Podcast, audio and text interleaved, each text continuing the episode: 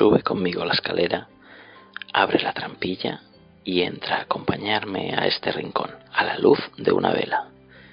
Te voy a hablar de pequeños grandes relatos. Te doy la bienvenida al desván del bolsilibro.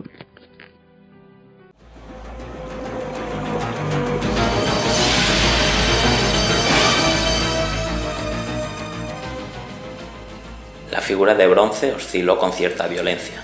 ¡Cuidado! Gritó Lord Garford. Era ya tarde. La Venus broncínea cayó al suelo contra el que golpeó con fuerza. ¡Oh, Dios mío! exclamó Sorwin, sinceramente consternado. En la metálica superficie se habían abierto varias grietas, algunas de ellas de una anchura superior al centímetro.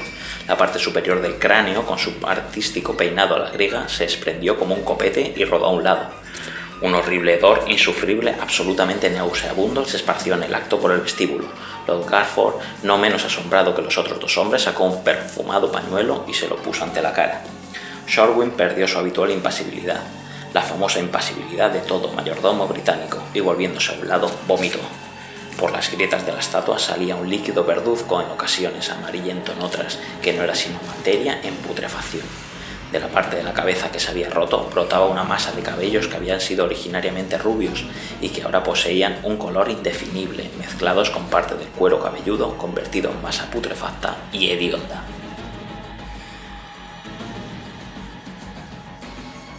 Has escuchado parte del primer capítulo de la novela La fábrica de estatuas, de Clark Carrados. Bienvenido y bienvenida a un nuevo programa del Desván del Bolsilibro. Este micro podcast, como sabes, desgrana las grandes historias de los llamados bolsilibros, novelas de aduro o novelas de kiosco. La novela sobre la que hoy te hablaré es La fábrica de estatuas, una historia de terror de Clark Carrados, cuyo auténtico nombre era Luis García Lecha y se corresponde con el número 50 de la colección Selección Terror, editado por Bruguera en febrero de 1974. En su portada podemos ver la cabeza de una mujer atravesada por un cuchillo, dibujada encima de una tétrica calavera. Todo ello mostrado encima de las miradas asustadas de una pareja. La portada es del dibujante Jorge Sempere. Dicen que el secreto para que funcione cualquier relato de terror radica en su facilidad para acercar al lector alguno de sus temores primarios. Si bien es cierto que hay que considerar que no a todo el mundo le provocan miedo las mismas cosas, o que incluso en cada época prevalece un tipo de terror distinto. La novela de este programa, La fábrica de las estatuas, del incombustible Clark Carrados, es un buen ejemplo de uno de estos temores primarios, el miedo a ser enterrado vivo. Si bien es cierto que la tapefobia se define como el terror irracional a ser enterrado vivo como consecuencia de un erróneo diagnóstico médico, la realidad es que hoy día persiste de forma inexplicable en mucha gente un cierto temor subconsciente a despertar en el interior de una tumba. Lógicamente este miedo ha ido disminuyendo con los años gracias a los avances de la medicina, que han hecho que hoy en día sea prácticamente imposible un entierro prematuro.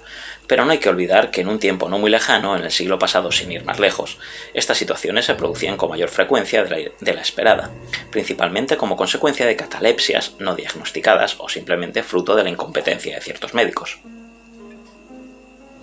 Los numerosos casos reales, aderezados con las correspondientes leyendas urbanas, provocaban que en el siglo XIX y buena parte del siglo XX el miedo a ser enterrado vivo fuera una constante, lo que favoreció el desarrollo de una próspera industria de ataúdes de seguridad, con ingeniosos mecanismos que permitían que alguien que hubiera sido enterrado vivo tuviera un sofisticado sistema de respiración o incluso una cuerda que hacía sonar una campanilla en el exterior de la tumba.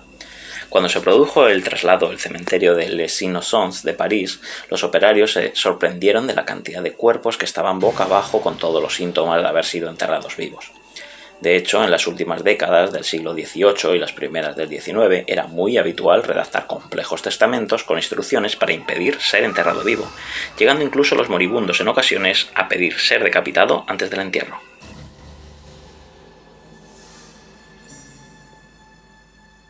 Como ejemplo de este extendido temor, el 17 de octubre de 1849 falleció el compositor Frédéric Chopin, víctima de la tuberculosis. Poco antes de morir dejó escritas las siguientes líneas. Si esta tos acaba asfixiándome, os suplico abráis mi cuerpo para que no sea enterrado vivo. Este es el motivo por el que el cuerpo del músico fue enterrado en París, mientras que su corazón está depositado en la iglesia de la Santa Cruz de Varsovia. Aunque la novela objeto de esta reseña no trata exactamente el tema de los enterramientos en vida, sí cabe acercarse a este temible tabú con una ingeniosa trama que despierta la imaginación del lector.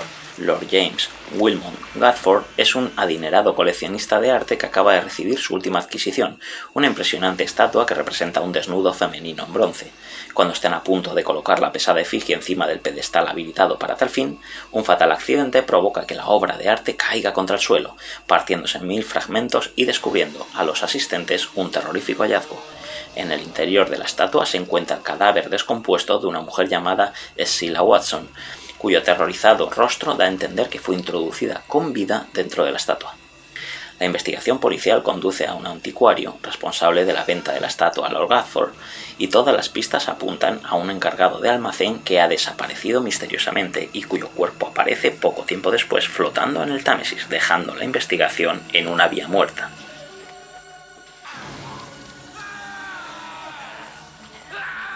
Días más tarde, Alan Darney, detective privado, recibe la visita de Lynn Dickerson, que quiere encargarle investigar la reciente desaparición de su hermana, amiga íntima de la malograda Sheila Watson.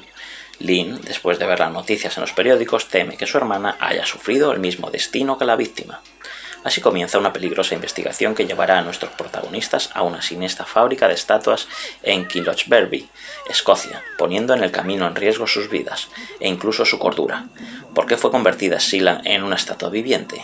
¿Quién está detrás de la siniestra fábrica? Estas y otras preguntas encontrarán su respuesta en nuestra nueva muestra del buen hacer de Luis García Lecha, más conocido como Clark Carrados.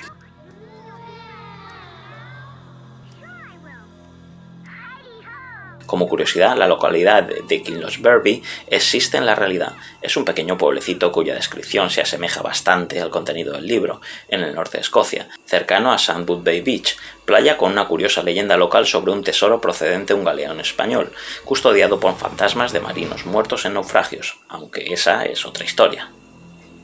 Y hasta aquí este programa del desván del libro con el análisis de la fábrica de estatuas. Recuerda que puedes leer la reseña completa original, la cual he adaptado, en el magnífico blog La memoria del libro de Carlos Díaz Maroto, y seguir este y todos los demás podcasts que edita la Chus en iVox. Seguro que no te defraudarán. Nos vemos en este desván en el próximo programa. Adiós.